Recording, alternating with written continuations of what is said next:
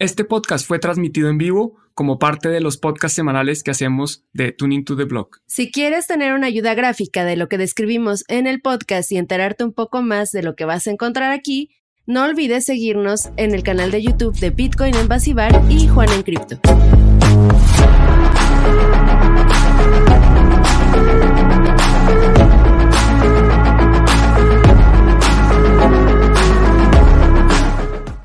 Hola a todos, hola, bienvenidos a otro live stream de Tuning to the Blog. El día de hoy de nuevo me toca ser productora del programa, este, ya que mi queridísimo Juan se encuentra quién sabe dónde otra vez, pero eh, bueno, esperemos que pueda hacer un buen trabajo. Creo que la vez pasada no me salió tan mal.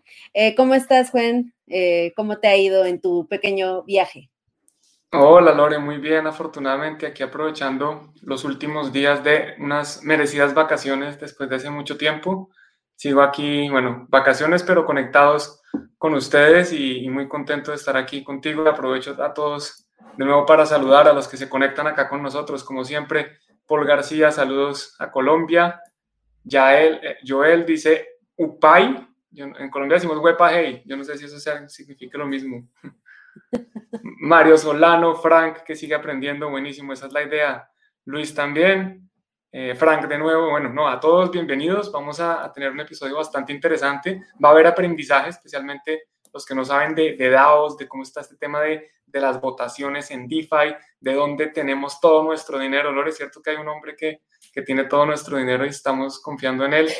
Eh, que les tenemos un memazo para el final y van a saber de lo que les estamos hablando.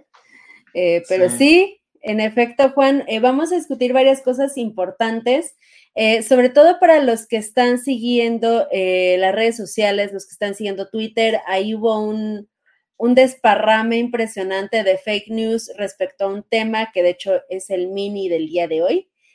pero bueno, antes vamos a hablar de otros temas que tienen que ver con reguladores, que tienen que ver con instituciones, eh, nuestros personajes favoritos que tienen ahí eh, queriendo meter su cuchara en, las criptomonedas. Y eh, bueno, no sé si quieras agregar algo más antes de empezar, Juan, o ya nos vamos a la primera nota. No, hablar que hay un, personaje que a mí me personalmente me desagrada bastante del que vamos a hablar, no voy a decir más porque, porque eso va a ser pronto. Vamos a entrar muy rápido. Aprovechar simplemente a saludar a Sergio Oros y a Anderson Rodríguez, que también se están conectando, están aquí saludando. Anderson desde Medellín, Colombia, y Sergio, no sé, Sergio siempre se conecta, pero no, no sé si nos ha dicho. No, creo que es de México, Sergio. No, no sé, que nos diga ahí por el live que, de dónde nos si está quiere. acompañando. Si quiere, ajá, y si no, pues también, está bien, perfecto. Y si no, pues ya empezamos con las criptoconfesiones como la vez pasada. sí, mira, tenía, razón. Sí, me acordaba. mira, Patricio Díaz también está acá y está desde Chile. Excelente. Un, episodio muy mundial. Mucho. Eh, con puros hispanohablantes aquí. Eso, eso es justamente nuestro propósito, crear contenido en español, porque ya les hemos compartido, pero cuando Juan y yo empezamos en esto, eh, era poco el contenido en español y eso es también lo que nos ha impulsado a tener este espacio para ustedes. Y bueno, ahora sí, Juan, nos vamos con eh, la primera noticia que nos la traes tú y es de Coindesk. Eh, hoy no es solo puro cripto noticias, sorprendentemente. y dice, bueno, dinos qué dice el encabezado, Juan. Bueno, ahí está diciendo que de acuerdo con una información que revela la SEC, la comisión de, eh, que regula los títulos, valores y las bolsas en Estados Unidos, está diciendo que, en eh, un, comunicado, que le emite a Grayscale, que hay unas criptomonedas, específicamente XLM, también conocido como Stellar, SEC, también conocido como Zcash, y la otra que no, yo no la conocía personalmente, no sé si los demás la conocían, eh, si te puedes ir arriba otra vez el titular, un segundo. Ah, no, ahí está. Zen. Aquí están, Zen. Horizon. Mm, esa yo no la conocía. Que pueden ser considerados títulos valores y por lo tanto no solo han sido emitidos de forma ilegal, sino que en Estados Unidos se requiere, y en la, la mayoría de países del mundo, sino todos, se requiere una licencia especial para poder negociar y ofrecer estos títulos valores al público. ¿Qué significa un título valor? Hay, distintas definiciones, también depende de cada país, pero en general, básicamente un título valor es lo que se conoce como una acción o como un bono o como una participación en un fondo. Es, es un, instrumento financiero en el que la gente puede invertir buscando obtener un retorno. Las criptomonedas eh, o los criptoactivos en general siempre se han escondido detrás de que, oiga, nosotros no somos títulos valores porque somos descentralizados y estamos ofreciendo lo que se conoce como utility tokens, tokens de utilidad, que es un activo que, sirve, que tiene una utilidad dentro de un ecosistema, que sirve para eh, adquirir algo, para acceder a un servicio, acceder a un producto, alguna cosa así. Pero si llegan a ser catalogados como valores, significa que ya que están a la par de otros activos como acciones, como bonos, y para uno emitir acciones y para negociar acciones, tiene que cumplir con una serie de reglas, una serie de reglas. Entonces, lo que la SEC, lo que la Comisión de Regulación de Títulos, Valores y Bolsas en Estados Unidos está diciendo es que hay algunas criptomonedas, ya definieron tres, que para ellos son títulos valores. Y esto puede ser grave porque eh, las personas que emitieron estos títulos están haciendo algo ilegal, las personas que los están negociando, permitiendo que la gente negocie, también pueden hacer hasta estar cometiendo algo ilegal. Entonces, de esto se veía venir, eh, digamos que Gary Gensler, que es el director de la SEC, ya venía diciendo que para él la gran mayoría de, los que son llamados criptomonedas, o yo los llamo mejor criptoactivos, son eh, títulos valores, y yo lo que creo es que se van a venir más, van a venir más eh, y por eso hay que tener muy cuidado, mucho cuidado con en qué estamos invirtiendo, qué es lo que estamos comprando y dónde lo estamos haciendo, porque estas plataformas, algunas seguramente van a tener algunas penalizaciones y multas y van a tener que dejar de tener estos activos en la plataforma. Entonces, algunas personas que, por ejemplo, tengan eh, invertir, inversión en XLM a través de Grayscale, de pronto no van a poder retirarlos o no van a poder venderlos porque de pronto la, la SEC no los va a dejar. Hay que tener eh, cuidado con eso. ¿Tú, ¿Tú, cómo lo ves? ¿Qué, ¿Qué, analizas de esto que acabo de decir, Lore? Eh, bueno, acá hay, hay, varias cuestiones preocupantes. Como mencionas, Juan, es siempre el hecho de invertir en criptomonedas a través de algún tercero, como es este caso Grayscale, eh, a través de su fideicomiso de diferentes criptomonedas como las que se mencionan en el artículo, eh, pues conllevan ese riesgo, ¿no? O sea, si el regulador no está de acuerdo, si el regulador les da cierta indicación, si el gobierno decide que están fuera de la ley y eh, que para poder cumplir con esta tienen que suspender este servicio y tal vez incluso tal vez una multa o, el decomiso de estos fondos, pues bueno, Grayscale va a tener que obedecer porque justamente es una empresa y depende de la legislación del país donde está radicando. Y bueno, en este caso, en el artículo se mencionan eh, varias em, cifras interesantes. Eh, en combinación, estas criptomonedas, las que mencionaste, Juan, Stellar, eh, Horizon y em, ¿qué otra me, dijiste? SEC. SEC, Zcash. Zcash. Zcash. Eh, combinadas, juntas, todas suman un valor aproximadamente de 40 millones de dólares. Entonces, eh, pues esto sería un impacto bastante grande tanto en cuestión del mercado como en los bolsillos de las personas y de las empresas que están invirtiendo a través de Grayscale. Entonces, solamente quedará ver eh, qué, se, se termina decidiendo a través de la SEC, eh, si deciden que se pause este servicio a través de estos fideicomisos que ellos tienen con estas criptomonedas o eh, qué regulación, en qué regulación van a entrar. Y pues nada, Juan, como siempre, los reguladores queriendo ahí eh, pues causar ruido, queriendo ver qué está sucediendo. Eh, lo cierto es que estas criptomonedas pues obviamente dependen de, de un foundation o de cierta empresa, cierta colaboración entre individuos que también tienen que obedecer la ley. Entonces, pues sí, eh, aquí nos empezamos a dar cuenta también qué criptomonedas están realmente más descentralizadas, cuáles no. Y en dado caso de que la SEC decida que estas criptomonedas son securities, eh, muchísimas otras podrían caer dentro de la misma definición. No incluyendo a Bitcoin, por supuesto, porque Bitcoin no sale del, mismo modelo que muchas otras, no tiene un, founder, no tiene un CEO, no tiene una foundation, no tiene una empresa detrás entonces, Bitcoin probablemente sería la única que se salvaría, pero la mayoría, si no es que casi todas, caerían en esta misma definición de la SEC.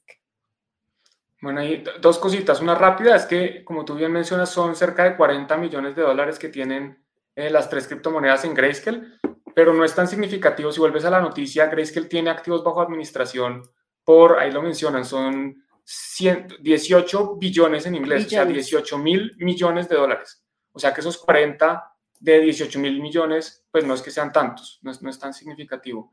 Y algo que me parece interesante es este comentario que nos hace eh, AMG, que nos dice, ¿por qué esa consideración? ¿Por qué eh, otras criptomonedas no? Y yo creo que ahí es lo que tú dices, puede que otras criptomonedas sí. Eh, inicialmente lo que Gary Gensler ha dicho es que Bitcoin es un commodity por distintas razones. como tú dices, no ha sido emitido por una entidad física, digamos, identificable. Entonces no hay alguien que, que, sea, digamos que no hay a quien demandar. ¿Quién emitió ese título? Es que nadie lo emitió en realidad. Bitcoin nadie, nadie vendió el activo, nadie empezó, oiga, venga, le vendo Bitcoins. Mientras que los otros activos sí, incluso la mayoría de los que conocemos, Ethereum, por ejemplo, Ether, una emisión, hubo un momento en que una compañía emitió unos tokens y a cambio de eso recibió dinero. Entonces ahí podría ser, oiga, usted emitió unos títulos valores de forma ilegal. Con Bitcoin no ocurre esto.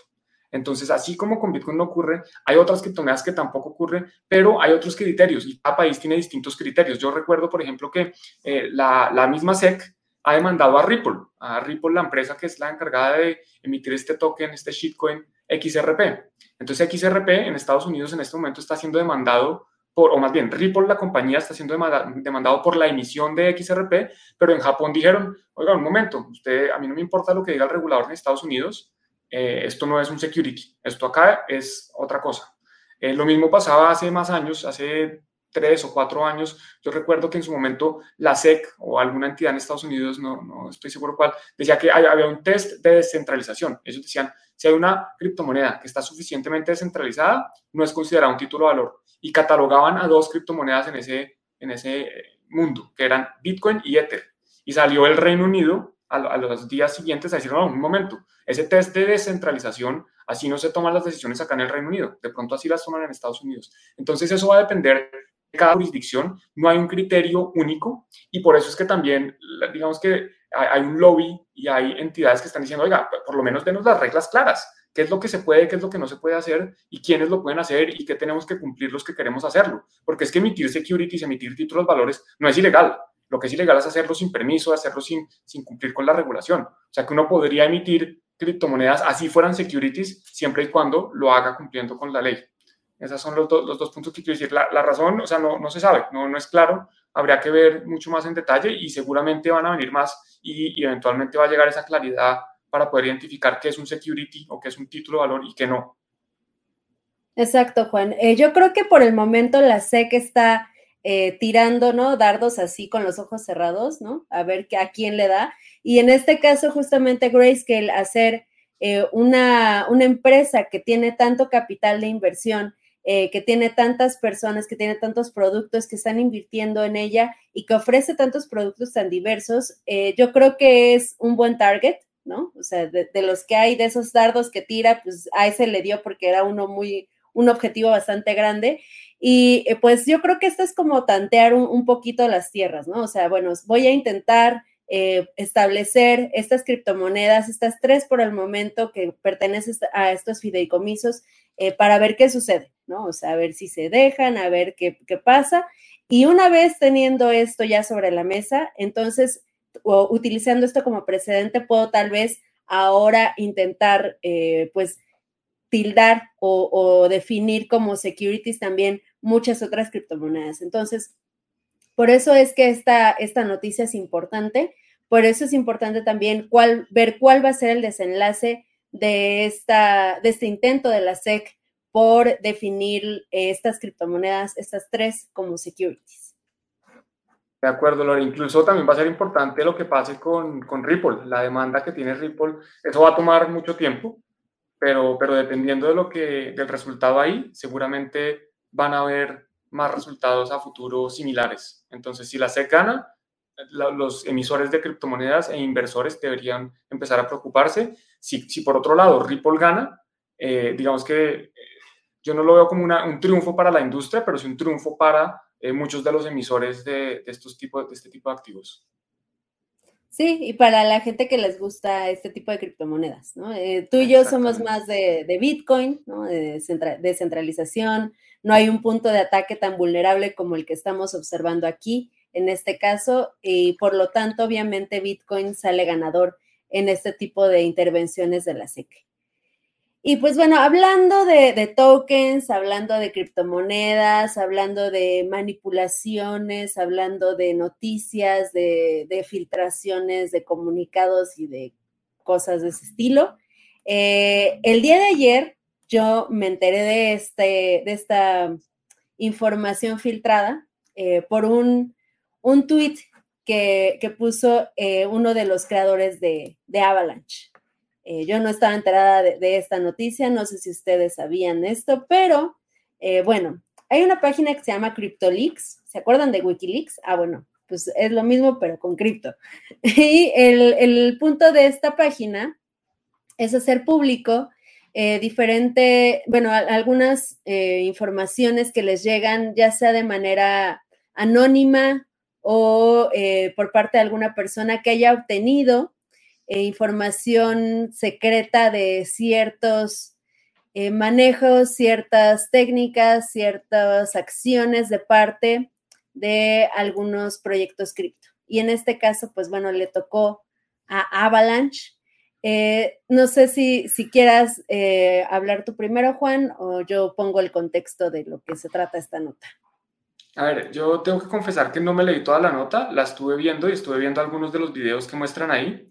A ver, ¿qué, entiendo? Avalanche, como la mayoría de criptoactivos, es emitido por una empresa identificable eh, con un, un, equipo de desarrolladores del cual el proyecto depende y hay unas personas haciendo dinero gracias a esta emisión del token. Entonces, desde el punto de vista de algunas personas podría ser considerado un security, eh, desde otras podría ser considerado una shitcoin o un proyecto valioso dependiendo de quién lo vea. El caso es que en este momento se descubrió que hay, un abogado que está encargado, o por lo menos que se ha dedicado últimamente, a demandar a proyectos de, relacionados con criptomonedas, desde exchanges como Binance hasta otras, otros criptoactivos. Y en Estados Unidos, cuando uno demanda a una entidad, tiene acceso a información confidencial de la entidad. Entonces tiene acceso a emails, a, mensajes directos de Twitter, a una serie de, documentos de, privados de la entidad, porque pues, para uno poder hacer su caso debe poder tener acceso a esto. Entonces, lo que entiendo que está pasando es que este abogado está confesando que él recibió unas acciones de Avalanche Labs y también unos tokens de AVAX, que es el token del que estamos hablando, a cambio de participar como un miembro, digamos, importante dentro del equipo. Y él se consideraba una de las 10 personas más expertas en criptomonedas. Y uno se pregunta, pero ¿cómo un abogado puede ser de los 10 expertos más potentes en criptomonedas si es un abogado? Si las criptomonedas hablan de criptografía, finanzas, economía, teoría de juegos, hablan de un montón de cosas, pero no necesariamente de derecho. Bueno, pues resulta que este señor, al tener acceso a toda esta información privilegiada, estaba compartiéndola con el equipo de Avalanche. Entonces me parece gravísimo eh, si esto es cierto, porque es que también hay que tener en cuenta y más adelante lo vamos a ver, la información que encontramos en redes sociales, en, la, en la, web, no siempre es cierta, todos podemos ser víctimas de, de fake news. Entonces, si esto es cierto, me parecería gravísimo, me parecería una falta de ética, pero no es algo que me sorprenda, porque yo he escuchado en algunos podcasts a este señor eh, Gum Amin, como sea que se llame, el creador de esta shitcoin, y eh, eh, no, creo que sus estándares éticos son bastante bajos. Entonces no me sorprende, pero eso es lo que yo entiendo de la situación. Cuéntanos tú eh, más detalles, Lore. Sí, Juan, en efecto, hiciste una excelente, un excelente resumen de, esta información que se acaba de filtrar recientemente. Y sí, acá nada más puntualizar algunas cosas. la razón por la que este individuo, que se llama Roger Friedman, es el abogado. Ah, es el abogado. El abogado, eh, porque además tiene una firma justamente que, se llama así, Roche Friedman. Eh, esta firma de abogados eh, recibe estas participaciones con el, pretexto de que brinda asesoría legal o servicios legales a Avalanche. O sea, ese es como el, porqué de, que supuestamente recibe esto. sin embargo, bueno, acá déjense, los pongo en pantalla. esta información que se filtra eh, es debido a que hay algunos eh, videos que, mm, le tomó alguien, no, no se revela la fuente de estos videos y el porqué de que él esté hablando sobre este tema, ¿no? Porque además eh, él dice que es como un, secreto, ¿no? O sea, no, no es como un, acuerdo que, esté en papel o, que sea algo ético, por así decirlo. Eh, pues él escribe en todos estos videos, ay, perdón, no le puse este Volumen. es que sí, el volumen y, se me filtra aquí en, los audífonos y está muy fuerte.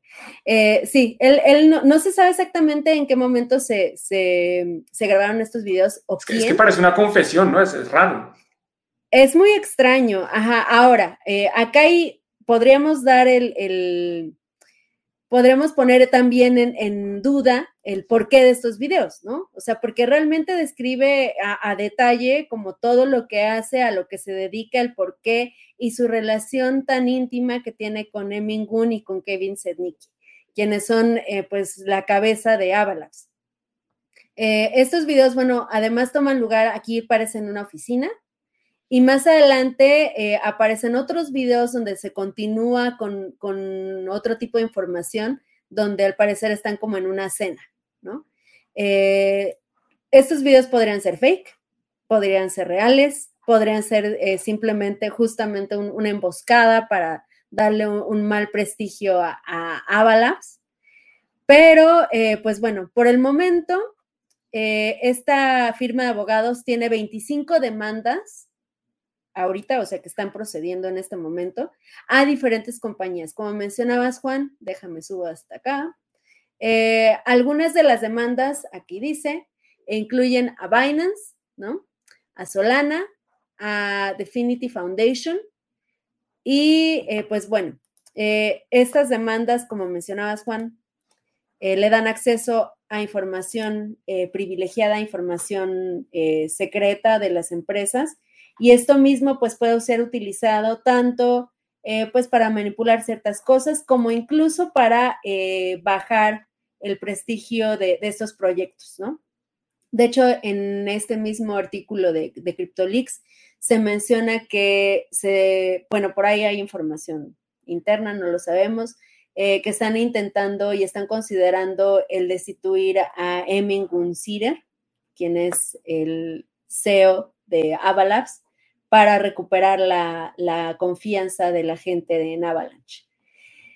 ¿Qué, ¿Qué, tipo de, reacciones, de consecuencias tendrá esta información y este, estos videos y este artículo de, de CryptoLeaks? No lo sabemos todavía. Eh, lo que sí es que es información pues fuerte, es información delicada. Eh, si es que es verdad, eh, pues no sé, ¿tú, tú qué pensarías de, un proyecto así? La verdad es que a mí me, agrada Avalanche. De hecho, yo conocí a, Kevin Setnicki, estuvo en Bitcoin Embassy Bar cuando apenas empezaba Avalanche, eh, presentando el, el, proyecto de cómo funcionaba y todo. Entonces, pues no sé, no sé qué pensar. Yo honestamente eh, me iría con cautela en estos momentos sobre Avalanche, no respecto a, ver todavía si es real o no esta información, sino por el impacto que podría tener esta información, sea verdadera o falsa, eh, dentro del proyecto de Avalanche.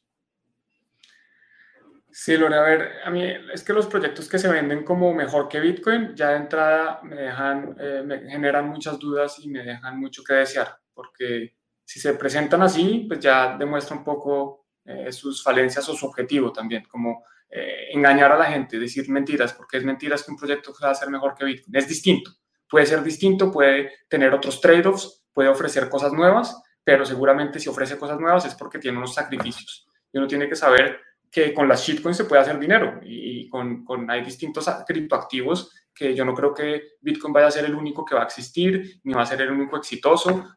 hay, oportunidades de hacer dinero con, con, muchos de estos activos, pero las cosas como son. Uno tiene que decir, oiga, esto es un security que estoy emitiendo y estoy cumpliendo con una regulación y voy a crear, no sé, un cohete que va a llevar a la humanidad a Marte y lo voy a, voy a tokenizar los asientos. eso se puede hacer, es legítimo, pero que quede claro que no es una criptomoneda descentralizada porque no lo es.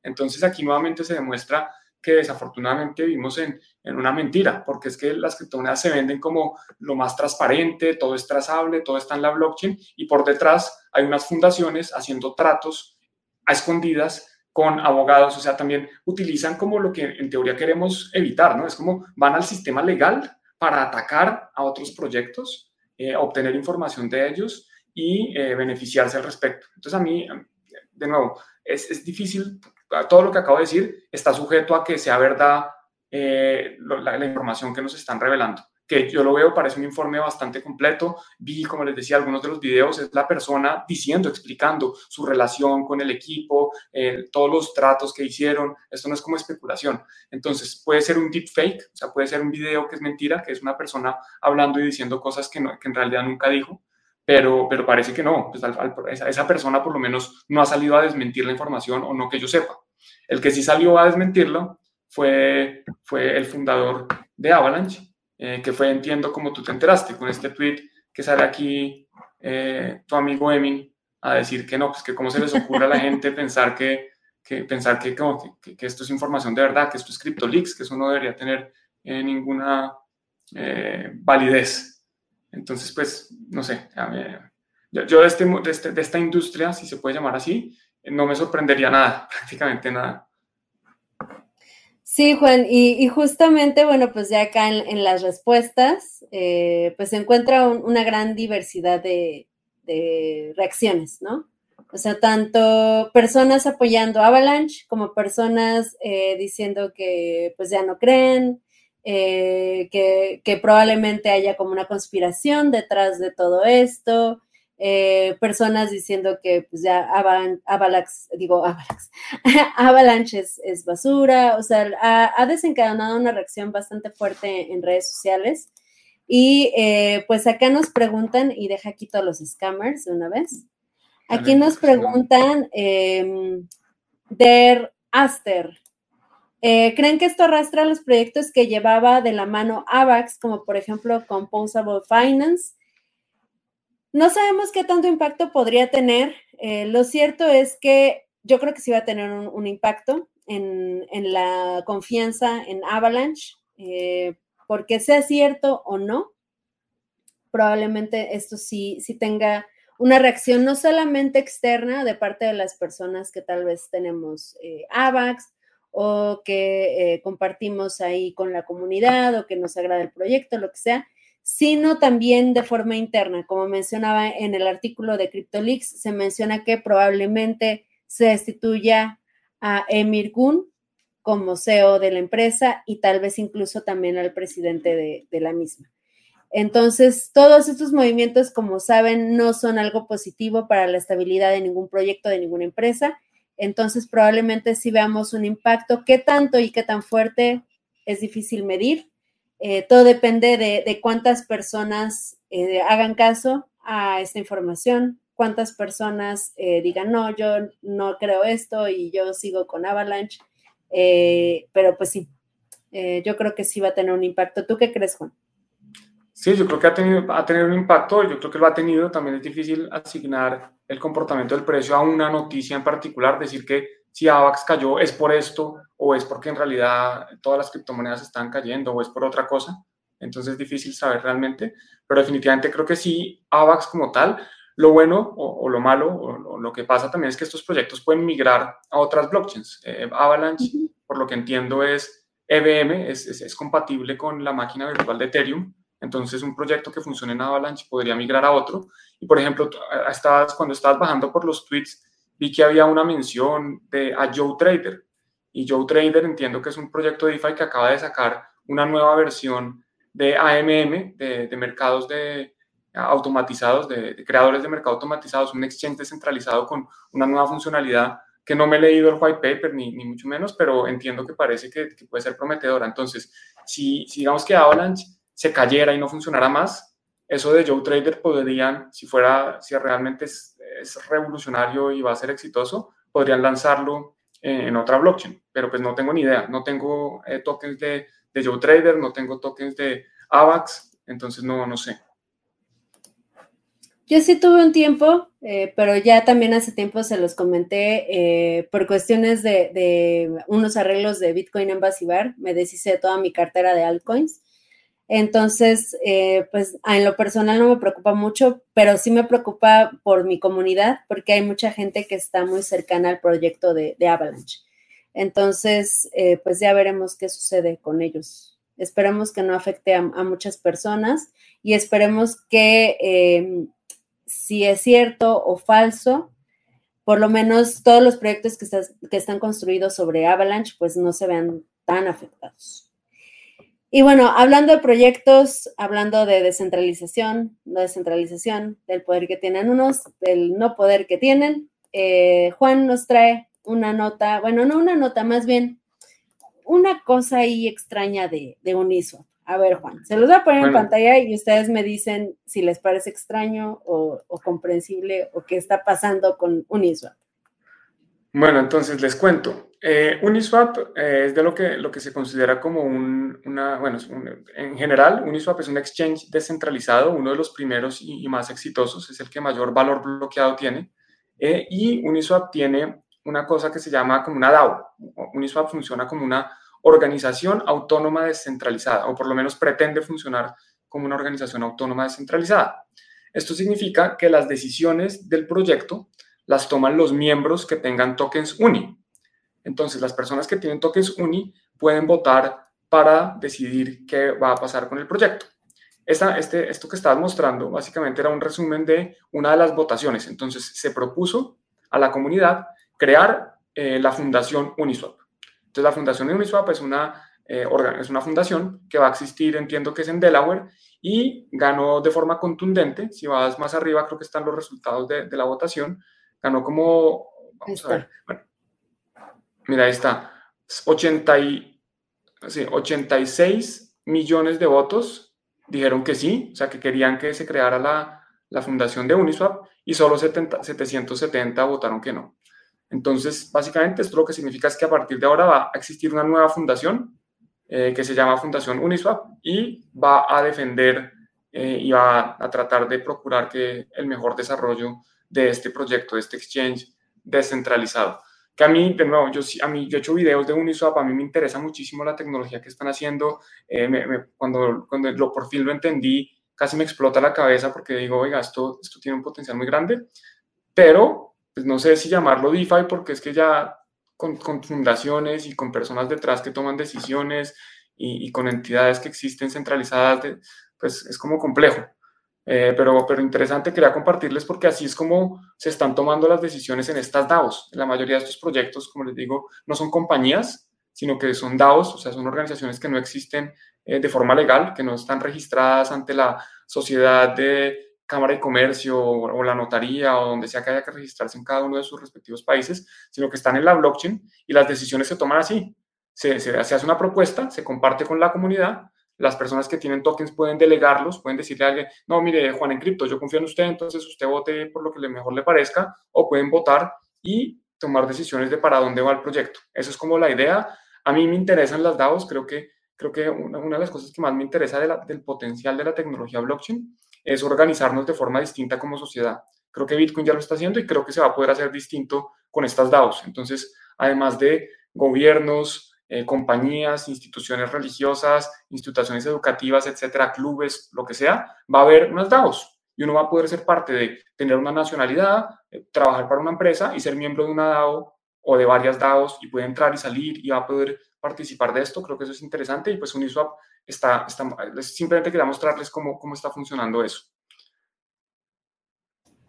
Eh, pues sí, acá hay, hay un, un, comentario interesante, Juan. A ver qué opinas.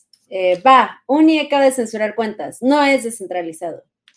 Correcto, entonces Uniswap acaba de, congelarlo, entiendo que no, no es congelar los recursos, es no permitir que más o menos 250 cuentas interactúen con el protocolo. Y esto creo que lo hablamos la vez pasada. Entonces, ¿qué puede hacer Uniswap? Uniswap no controla el contrato inteligente. El contrato inteligente de Uniswap ya está en la blockchain y ahí, ahí queda. Entonces, esas direcciones pueden interactuar con el contrato inteligente. Lo que puede hacer Uniswap es en la interfaz de la que ellos son dueños, básicamente ellos son los dueños de una página web que es uniswap.org.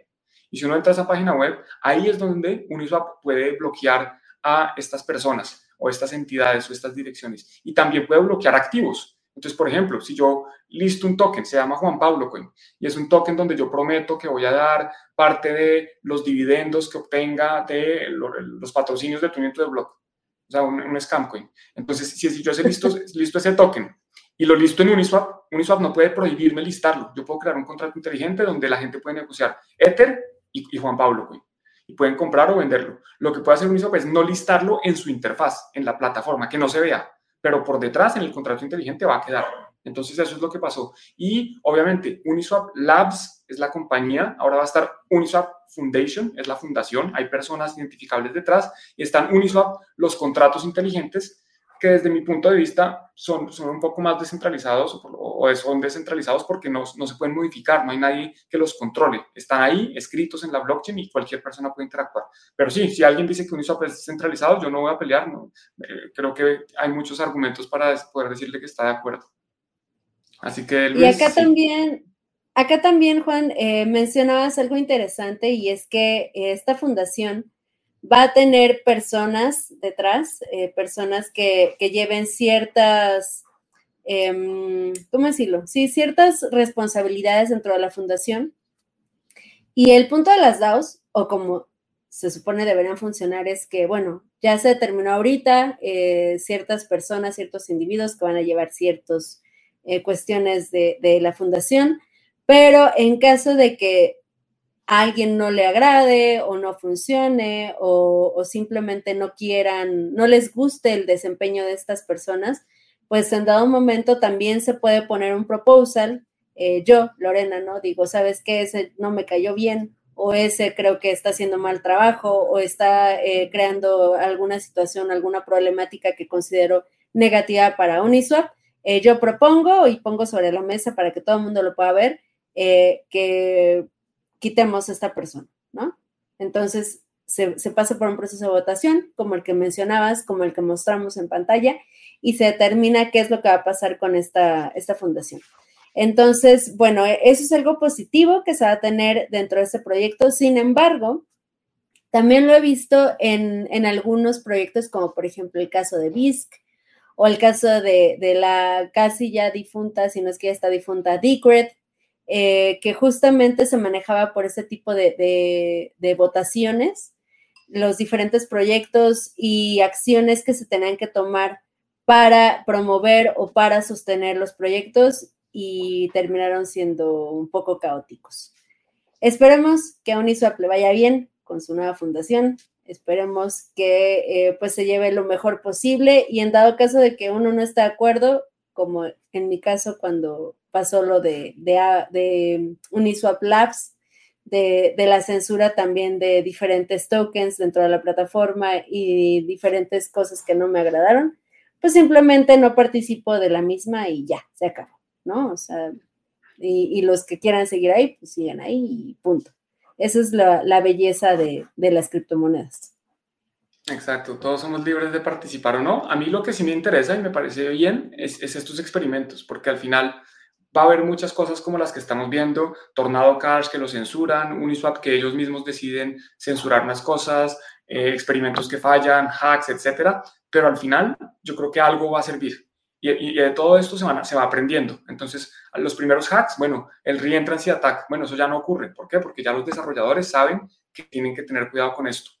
Eh, lo mismo, van habiendo errores que se van cometiendo y de eso se va aprendiendo.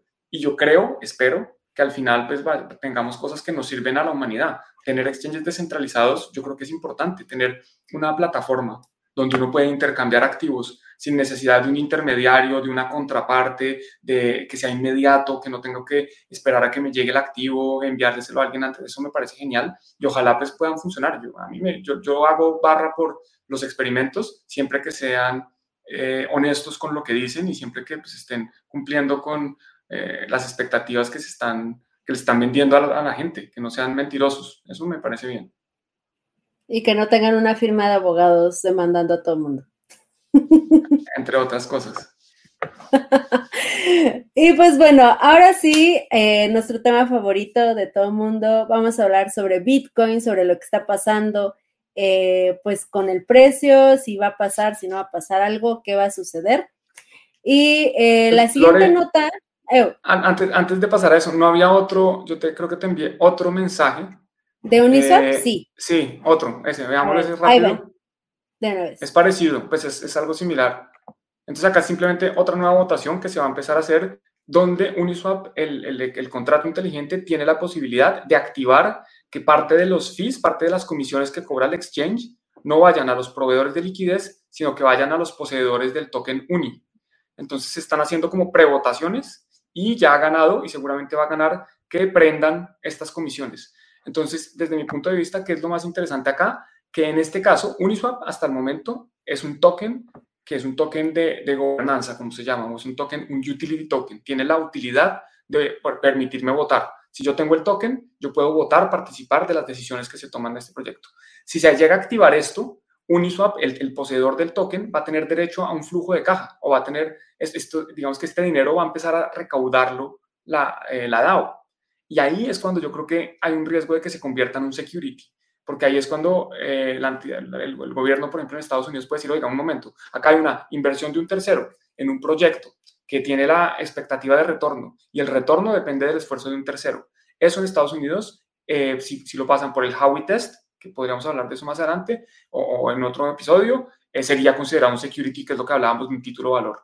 Entonces, a mí me parece riesgosa esa línea, pero también entiendo que los que tienen el token de Uni, pues quieren que, eso al final les genere dividendos, que les genere algún flujo de caja positivo. Entonces, es, es como esa línea tenue de, oiga, ¿qué hacemos? ¿Cumplimos con la regulación y no entregamos dividendos? ¿O más bien entregamos recursos, entregamos flujo de caja? No, no sé si llamarlos dividendos, porque de nuevo, dividendos es un término legal, eh, pero entregamos un flujo a los, a los token holders eh, por tenerlo.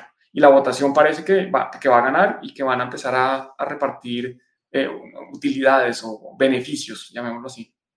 Simplemente eso, contarles que, que, eso también está pasando. Y ahora sí, si quieres, vámonos de una vez a, a, la noticia, a lo de verdad, a la chicha, a Bitcoin. Muy bien, sí, porque acá ya en, en el chat ya nos están también hablando sobre el tema. Y bueno, esta noticia sí es de criptonoticias y dice, Bitcoin cae después de que la Fed dijera que la lucha contra la inflación será dolorosa. Esto se suscita después de que eh, nuestro queridísimo señor Powell eh, hablara, diera un discurso en una reunión anual que se da sobre la Fed, una conferencia en Kansas City, donde expresó su deseo de implementar nuevas medidas contra la inflación que podrían eh, considerar un 0.75% de subida en las tasas de interés para este 21 de septiembre. Es decir, estamos a menos de un mes de que eh, se realicen estas medidas. Lo cual, bueno, ya hemos platicado varias veces qué significa eh, la subida de las tasas de interés, qué significaría también para el movimiento de la economía en general, eh, podríamos estar frente a una recesión, eh, considerando que se está intentando luchar contra la inflación de esta forma, que bueno, de hecho no hay otra manera, o sea, porque el sistema funciona así, bueno, funciona entre comillas. Eh, pero bueno, después de que, de que sucediera esto, después de que Powell diera estas declaraciones, Bitcoin tuvo una caída del 4,1%, y no solamente Bitcoin, eh, varias eh, cuestiones de la bolsa también. Eh, ¿Tú de qué te enteraste, Juan? ¿Quién, ¿Quiénes sufrieron también una caída después de estas declaraciones de, del señor Mira, Justamente estaba buscando, pero el Standard Poor's, o sea, el principal índice accionario de Estados Unidos, el viernes cayó más de un 3%. El Nasdaq, el, el principal índice de tecnología de Estados Unidos, también cayó más de un 3%. O sea que no fueron solo las criptomonedas, Ether cayó más que Bitcoin y, supongo que AVAX más y, todo, y entre más chiquitas en capitalización de mercado y más desconocidas las criptomonedas, seguramente cayeron eh, un poco más. Entonces eso, eso es lo normal, es lo esperado. Hoy parece que está rebotando. Vamos a ver qué pasa si nosotros aquí de mercado pues no hablamos mucho porque primero no es nuestro fuerte, no es nuestro interés principal. Aquí nosotros nos interesa más eh, la revolución que estamos viviendo el punto de vista filosófico que el punto de vista de, hacer dinero. Claro que nos interesa hacer dinero, nos gusta el dinero como a, como la mayoría, pero, pero nos gusta el dinero honesto, el dinero duro, el dinero Bitcoin. Entonces, pues eh, son, son, cosas del mercado, ¿no? así es como funciona el mercado. Todo el mundo está pendiente de una reunión en la que un señor, un burócrata que no ha sido elegido por nosotros, sino que ha sido puesto a dedo, eh, va a decidir qué hacer con el mundo. Entonces, si este señor decide subir tasas de interés, todo se va a la mierda. Si este señor decide bajar tasas de interés, entonces van a imprimir dinero, entonces todo sube y todos, todos estamos pendientes de lo que diga una persona, de lo que un pequeño grupo de burócratas en el mundo decidan. Y eso es lo que está mal, eso es lo que no puede ser que dependamos de una persona. Y es que, es que yo lo conversaba ayer con un banquero del Alfa Bank, el banco, un banco bastante importante aquí en Grecia y le decía, es que esto está mal, esto no puede ser. ¿Cómo es que todo el mundo, desde Estados Unidos hasta Australia, están pendientes de lo que diga esta persona? Y yo no creo que eso funcione, que eso debería funcionar así. El ser humano debería estar tranquilo teniendo un dinero duro que no depende de lo que decida una persona. Y justamente están adelantando eh, y utilizando la palabra doloroso, porque probablemente estas medidas y lo que se viene en cuestión económica, pues sí, nos traiga algo de sufrimiento, eh, no solamente eh, como ciudadanos de a pie, sino también a las pequeñas, medianas empresas. Probablemente las más grandísimas que existen sí la pasen mal, pero como siempre los bancos y los gobiernos rescatan a, los más grandes primero y, ven y proveen para que no, no haya tanto sufrimiento aparte de ellos, porque justamente son en eh, la base en la que están sentado el, sistema como lo conocemos. Entonces, eh, hay que prepararse, hay que estar al pendiente, hay que tomar en cuenta eh, estas declaraciones, sí, no porque queramos mucho al señor Powell, no porque nos importe o nos interese mucho, sino porque eh, lo que se diga y lo que decida la Fed, pues va a determinar muchas cosas en, la economía en general. Y pues bueno, eh, el 21 de septiembre ya lo, ya lo oyeron, eh, 0.75% de aumento en las tasas de interés. Eso es lo que se espera, vamos a ver. Lo que se espera. Ah, sí, pueden cambiar porque también dijo que estarán pendientes de los datos de inflación, ¿no? Si la inflación en agosto sale muy bajita, pues de pronto cambian de opinión y no suben tanto las tasas pero en Europa también van a empezar a subir tasas y, se espera, el mercado espera una recesión mundial. Entonces, en Europa estoy seguro que se viene con la subida de precios de energía de la que hemos hablado en algunos podcasts, eh, con todo lo que se viene, seguro que aquí sí. Eh, probablemente en Estados Unidos ya están en recesión técnica. Dos trimestres de crecimiento negativo es por definición recesión, así quieran ocultarlo cambiar las reglas de juego, no la, recesión técnica, si buscan en Wikipedia, en cualquier Investopedia, en cualquier lado, es dos trimestres de crecimiento negativo y ya ocurrieron. Entonces, pues ya, esperar lo que se viene, tener cuidado y, también estar pendientes y aprovechar la oportunidad, porque así como las cosas caen, pues van a subir y creemos, obviamente, por lo menos yo creo que eh, los activos más duros, eh, donde no se puedan imprimir, donde no se puedan crear de la nada, donde la gente no los quiera vender y en cambio aparezcan más compradores, pues van a subir de precio y, ahí hay una oportunidad. Sí, aquí en México eh, obviamente se está sufriendo una inflación alta, un 8%, arriba de un 8%. Eh, y una, una, noticia que me, me, pareció interesante es que varias empresas ya están eh, deslistándose de la Bolsa Mexicana de Valores. Entonces, esto también eh, va a tener un impacto en, la economía aquí en México. Y pues nada, eh, esto se está viviendo a nivel mundial. Eh, hay que agarrarnos fuerte todos y, e intentar prepararnos lo mejor posible para esto. hay que comprar latas de atún, ya lo dijeron algunos expertos, para poder tener que comer durante estos momentos difíciles. y no, pues, o sea, de verdad, em, hay que intentar apoyarnos, apoyar sobre todo a los comercios pequeños que existen. Eh, si voy a ir a comprar eh, a la tienda algo, eh, intentar mejor comprarlo en, un pequeño comercio porque esa pequeña venta que alguien haga puede ser la diferencia entre tener que cerrar o poder sobrevivir a, un escenario como el que estamos viendo. Sí, así es, Lore. Como tú decías, los grandes van a sufrir bastante menos. Ellos simplemente despiden mil, dos mil, tres mil, cinco mil empleados, siguen contratando a McKinsey para que les digan a quienes hay que despedir, mientras que los chiquitos sí están un poquito más eh, apretados. Entonces, si a uno no le duele gastarse unos pesos más, unos centavos más en algo así, yo también soy partícipe de apoyar los comercios locales. Muy bien, Juan. Y acá también dice Shadows, Shadow Mist que, y más si, si esa tienda acepta Bitcoin. Hay que enseñarles Totalmente. a Bitcoin. Totalmente, Juan. Y pues bueno, ahora sí vamos con la noticia del mini. Ahora sí, ¿no? ¿O no? Vamos, vamos. Ah, ¿Qué es la noticia del mini? la noticia del mini del día de hoy, o sea, la, portada de, este live stream, eh, hace referencia a la posibilidad, al rumor más bien que se esparció por Twitter, sobre todo por redes sociales, sobre una posible entrada de 140 mil bitcoins al mercado. ¿Esto qué tiene que ver? ¿Con qué tiene que ver? ¿Con qué está relacionado? Pues bueno, eh, se empezó a compartir en Twitter eh, algunos datos supuestamente de que Mt. Gox, no sé si se acuerda de Mt. Gox, eh, sobre todo la gente nueva que está entrando e-, en, este medio, probablemente diga que es eso de Mt. Gox. Yo nunca lo he escuchado, quién sabe qué onda con esto. Pero bueno, Mt. Gox fue un exchange, uno de los primeros exchanges de criptomonedas que existieron eh, para 2010 a 2014 manejaban cifras así altísimas de lo que era el mercado, casi el 90% de las transacciones se realizaban a través de Mt. Gox. Entonces ya podrán eh, imaginarse el nivel de comercio que se llevaba ahí. En ese entonces, pues no veíamos eh, Bitcoin a un precio tan alto como lo vemos ahorita. Estoy hablando de 2014, estoy hablando de hace ocho años.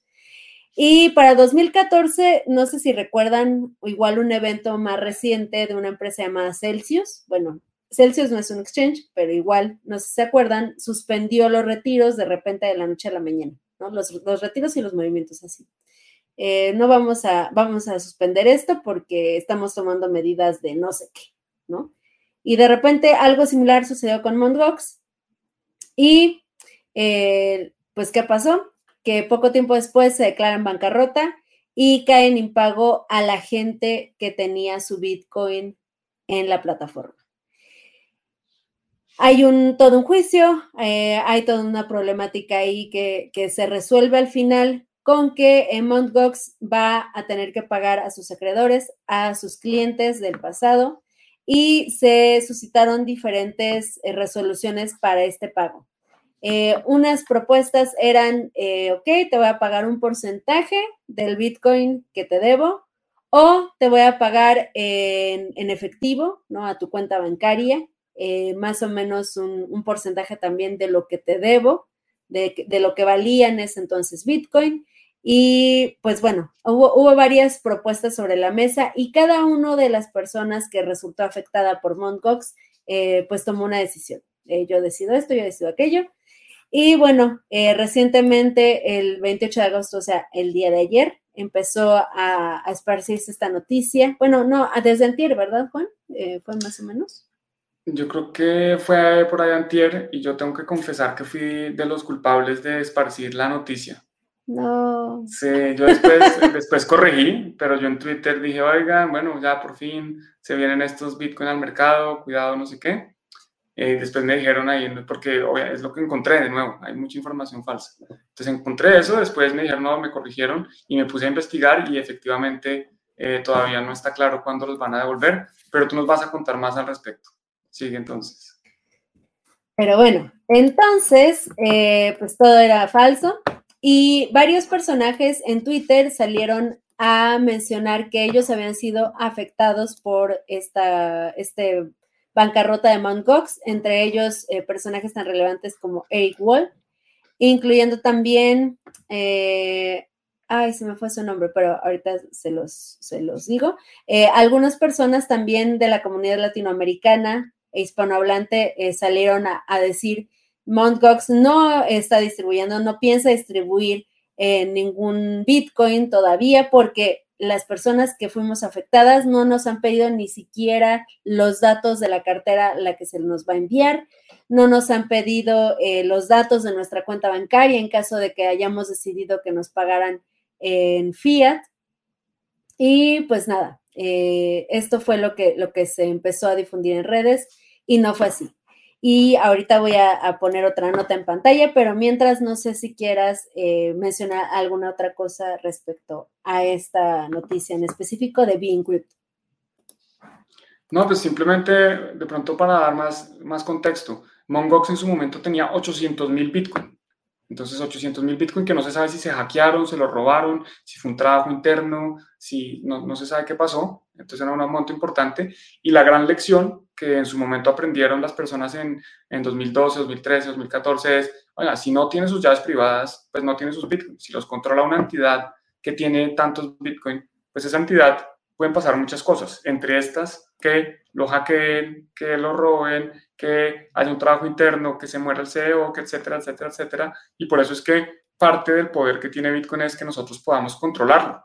Y para eso tenemos que aprender a utilizar billeteras y tenemos que aprender a guardarlas idealmente en billeteras frías. Y bueno, eh, eso como para complementar un poco lo que has dicho. Sigamos con la, con la próxima noticia que da más claridad al respecto. Bueno, justamente Juan, aquí se mencionan eh, varias cifras de este caso, eh, por lo cual decidí compartírselos el día de hoy. Y como dijiste, Juan, eh, Gox perdió aproximadamente 850 mil bitcoins en un supuesto hack, eh, lo que conllevó a su bancarrota. Y actualmente cuentan para poder realizar el pago de lo que le deben a sus acreedores con 141 mil bitcoin 142 mil Bitcoin Cash y eh, pues en fiat 69 eh, millones, no, ay Dios, ¿qué cifras está, Juan? 69 mil millones mil de millones, Ajá, de yenes, ajá. Eh, para poder hacer la liquidación, entre comillas, de lo que deben a sus acreedores. Para poder hacer esto, el Bitcoin no se va a pagar de una forma así de, un solo pago, sino que eh, se va a distribuir a lo largo de varios meses.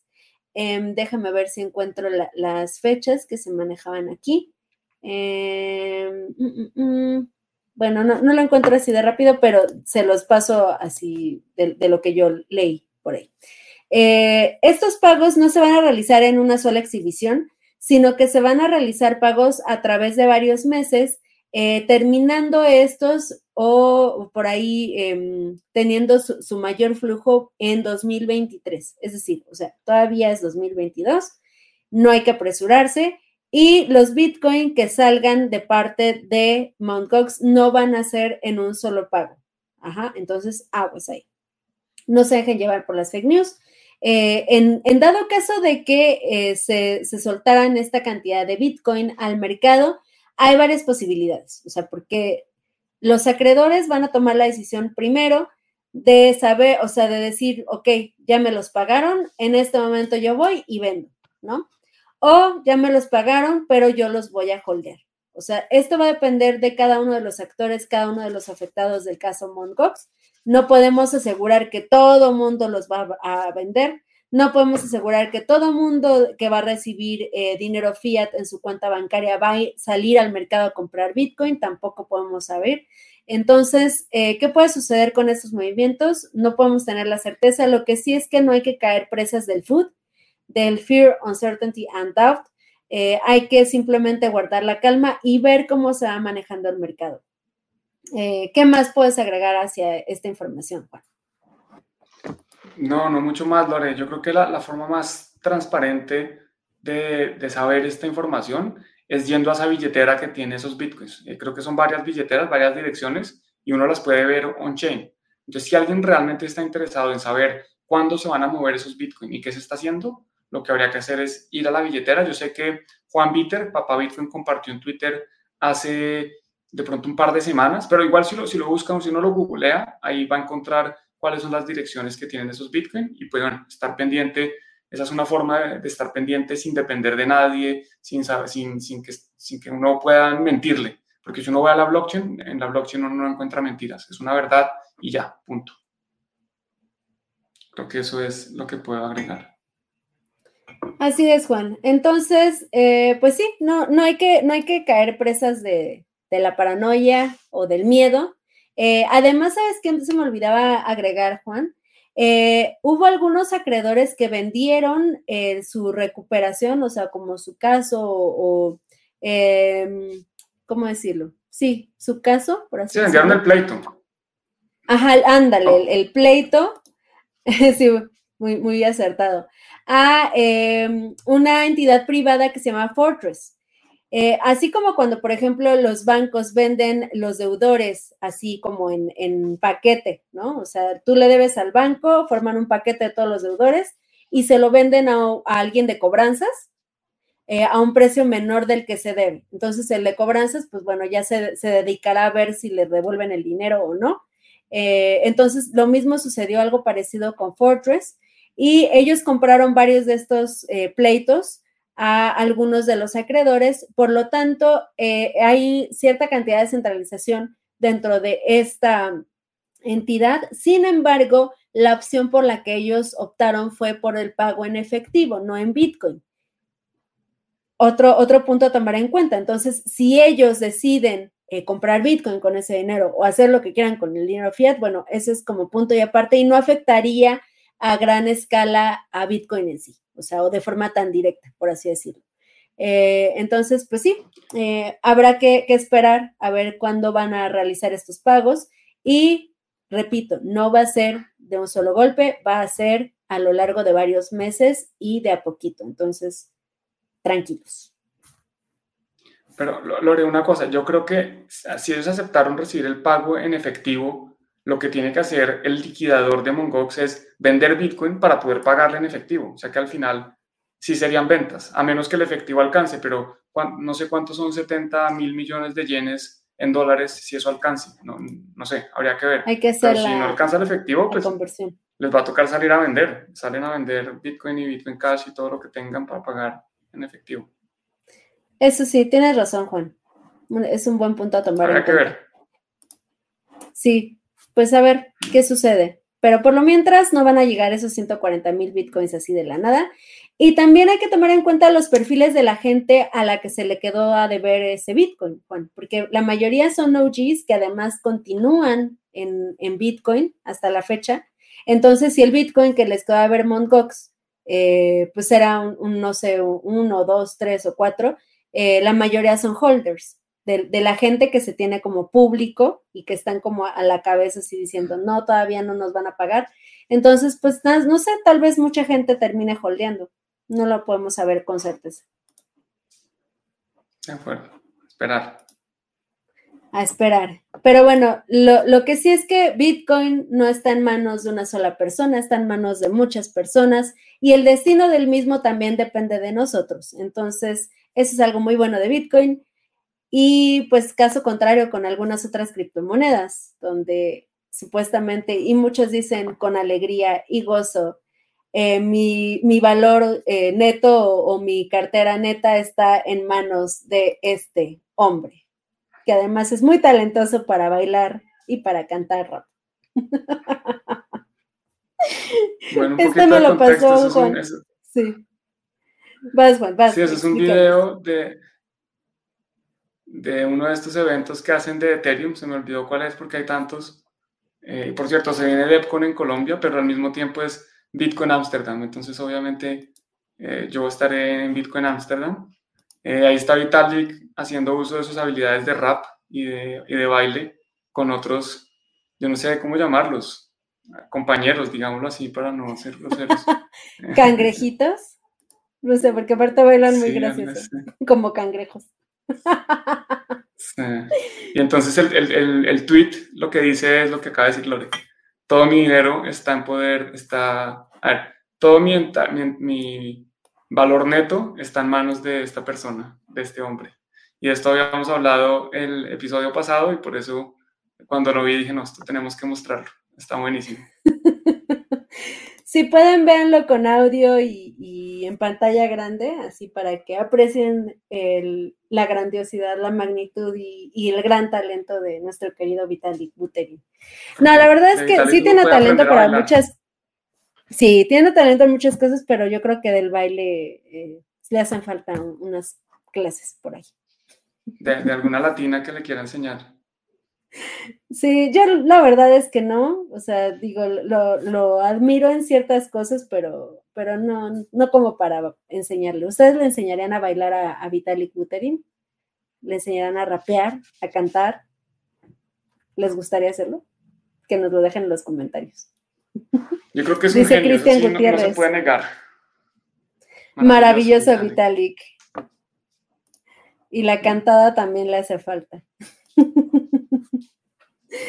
Pues bueno, clases de baile no les dejamos en las manos, pero algunas personas sí están orgullosas de dejarle eh, sus, sus bitcoin, sus ethers y su dinero en las manos. Muy bien, Juan. Eh, pues no sé qué más eh, nos falta aparte de este meme, de este meme. ¿Qué más tenemos que agregar?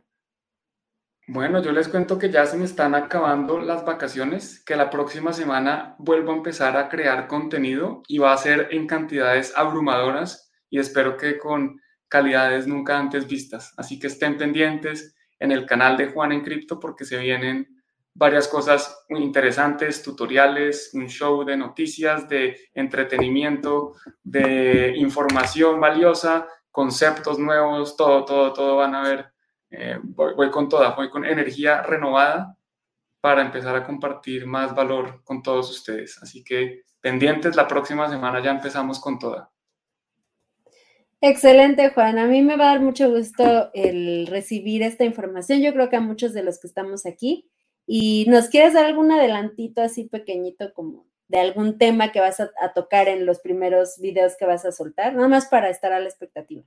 Bueno, listo. La primera semana, o sea, la próxima semana me comprometo a sacar un video, bueno, sobre una billetera fría que me parece muy interesante y sacar videos subsiguientes para explicar conceptos, bueno, cómo, cómo utilizarla, eh, para qué sirve, coin control, hay cosas, hay cosas buenas, principalmente sobre Bitcoin, pero no solo de Bitcoin. A mí, como lo he dicho varias veces, me interesan más cosas, me interesa la economía mundial, me interesa la situación social que estamos viviendo, eh, otras, las inversiones, el oro. Ahorita, por ejemplo, hay una, una inversión que me está llamando mucho la atención, que es el uranio, con todo el tema de los precios de energía. Creo que, creo que los países van a verse obligados a, a retomar eh, otras fuentes de generación que no han contemplado, como puede ser la, energía nuclear. Creo que hay potencial en uranio. No, eh, todo esto que estoy diciendo no es recomendación de inversión y yo puedo no tener inversiones en uranio. Entonces tengan cuidado y en, todo lo demás de lo que voy a hablar.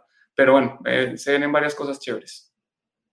Excelente, Juan. Pues ya estaremos ahí esperando los videos para verlos completitos y compartirlos también. recuerden seguir el canal de Juan en Cripto si es que nos están viendo desde el canal de Bitcoin en Basibar. Y también si quieren por ahí seguir al canal de Bitcoin Ambassador, si es que están viéndonos desde el de Juan en Cripto, pues también les, les hago la invitación. Yo tengo algunos anuncios. Ah, exacto, Juan. Pues bueno, eh, si recuerdas, eh, soy eh, maestra Platzi, soy Platzi Teacher en cuestión y en temática de NFTs. Entonces, bueno, como este mundo cambia constantemente y lo que era vigente hace un año, ahorita ya no lo es, pues tuvimos que actualizar el curso de, eh, NFTs para Platzi junto con mi querido amigo Gustavo Grillasca. Eh, este estos videos se grabaron hace unos dos meses, tres meses a lo mucho, estuvieron en producción y ya están por salir, entonces por ahí eh, les voy a tener también algunas becas de Platzi cuando se haga el lanzamiento. Eh, vamos a estar ah, eh, compartiendo más información al respecto. Vamos también a tener un Platzi Live para hablar sobre este tema y poder resolver algunas de sus dudas. Entonces, bueno, les adelanto que ya está por estrenarse esta este clase, este curso sobre NFTs. Y el día 2 de septiembre, o sea, este viernes, tenemos en Bitcoin Ambassador un evento muy interesante, igual relacionado con NFTs, de una galería entre física y virtual que se llama Art Crypted. No sé si los han visto por ahí. Pero bueno, eh, van a tener una, una, fiesta en Bitcoin Ambassador para eh, un lanzamiento que van a hacer. Entonces, si quieren ir a visitarnos por ahí, están invitados este día viernes. Y pues creo que eso sería todo. Ah, no, ya sé. El día 8 de septiembre vamos a tener en Bitcoin Ambassador un miro con Daniel Uribe, quien es el creador de Genobank, para hablar sobre em, ciencia descentralizada, por así decirlo. Eh, ¿Por qué? Porque hay varias problemáticas que existen en materia médica. Eh, muchas problemáticas que probablemente las personas que no estamos tan cercanas a esta a, estas problemáticas, pues no, no lo sabemos, no, estamos conscientes de ellas y hay muchas aplicaciones que se podrían resolver a través de em, finanzas descentralizadas, por así decirlo, pero no serían finanzas descentralizadas porque estarían enfocadas a la cuestión médica. Entonces es un tema que no está muy explorado, pero eh, vamos a tener un meetup con este tema. Y acabo de ver que te acaban de dar una propina, Juan. Felicidades de nuestra querida Adri C. Nuestro querido, nuestro querido Adri. Ah, Muchas gracias, Adri. El, moderador de mi canal. Le agradezco mucho por ah. ese, ese, apoyo. Y bueno, no, pues vas, vas, a ver que seguro que viene, viene muy, muy buenas cosas y espero que todos puedan aprender mucho más y seguir estando actualizados y aprendiendo y llenándose de conocimiento, porque eso es la idea. Lo que quiero hacer es básicamente compartir todo lo que me parece interesante que vaya viendo filtrado, eh, revisado y explicado.